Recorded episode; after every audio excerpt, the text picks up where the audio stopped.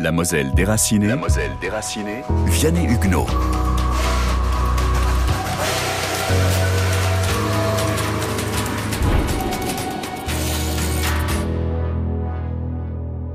Ben, je suis née en 1940 et maman avait choisi euh, mon prénom, Gisèle. Et quand papa est arrivé à la mairie, à l'époque, euh, la mairie était à Gondange parce que c'était à Göttingen Nord.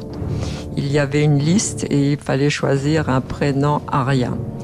Donc mon père a choisi le prénom de Hannelore, H-A-2-N-E-L-O-R-E.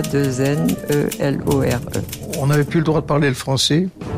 Et à l'école, c'était l'allemand de rigueur. Très rapidement, les, les Allemands ont pris le, le contrôle de, la, de, de toutes les administrations à Metz. Les nazis changent aussi les noms des rues ou interdisent le port du béret. Rien n'est laissé au hasard ni à la nostalgie d'une époque française.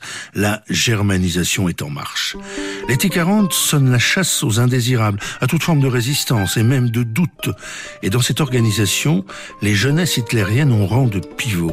Elles prennent en main l'éducation des jeunes Mosellans. Philippe Docteur en histoire. En Moselle, il y avait une habitude avec euh, d'aller dans des organisations, notamment des organisations qui étaient liées euh, à l'Église catholique. Hein.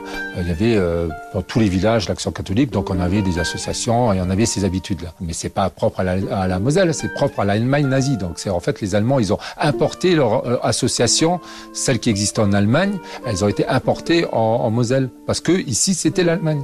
Et donc dès septembre 1940, on propose à la jeunesse euh, mosellane d'adhérer au, à la jeunesse, bon, à la jeunesse hitlérienne. Donc, était une formation qui commençait à partir de 10 ans, hein, aussi bien pour les, que pour les garçons que pour les filles. Hein. D'abord, c'était les Jungfolk, après 14 ans, 18 ans, les, les jeunesses hitlériennes. Mais c'était vraiment, bon, déjà une militarisation de la jeunesse, puisque vous aviez un uniforme. Hein, avec un beau dolch, comme on appelait ça. Euh, et, c'était très attractif parce qu'on proposait des activités euh, euh, attrayantes, comme des sports qui étaient des fois réservés à une certaine élite. Hein. On faisait du ski, euh, du tennis.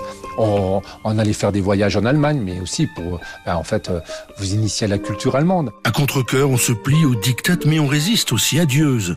Dans la classe de Thérèse Lallemand, un professeur continue en douce d'enseigner le français. Il suggère par ailleurs à ses élèves qui ne veulent pas dire Heil Hitler de s'en tenir à Dreiliter.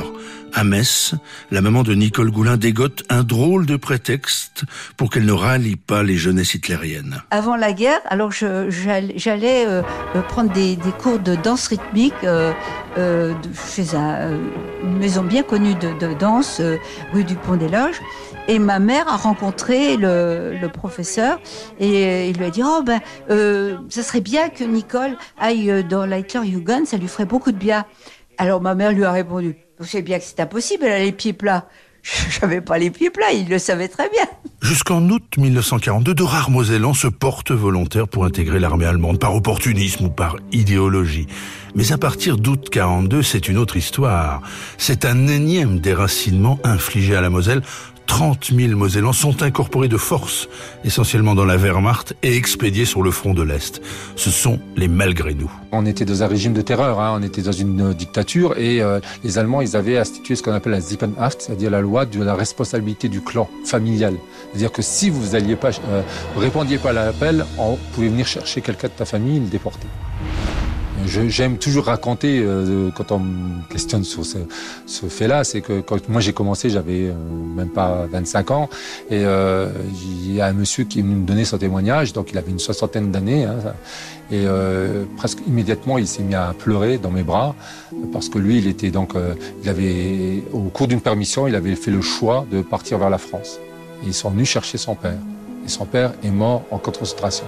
Et donc, euh, 50 ans après la guerre, il se sentait toujours responsable de la mort de son père. Cet épisode de l'histoire de la Seconde Guerre mondiale représente pour les Mosellans une déchirure, une souffrance d'autant plus vive que la réalité de ces malgré nous est peu connue hors de la Lorraine et de l'Alsace.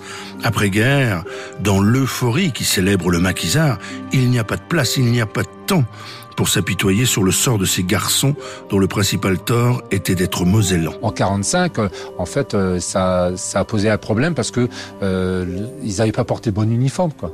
Euh, on avait beau dire que c'était des Français parce qu'au niveau du droit, c'était des Français incorporés de force dans une armée ennemie. Crime de guerre reconnu au procès de Nuremberg. Mais bon, quand vous étiez dans les maquis euh, dans le sud de la France, vous, avez, vous veniez, vous avez euh, dans votre village des, des, gens qui, revenaient avec l'uniforme, vous aviez euh, le brassard ou bien vous étiez soldat de l'armée de libération.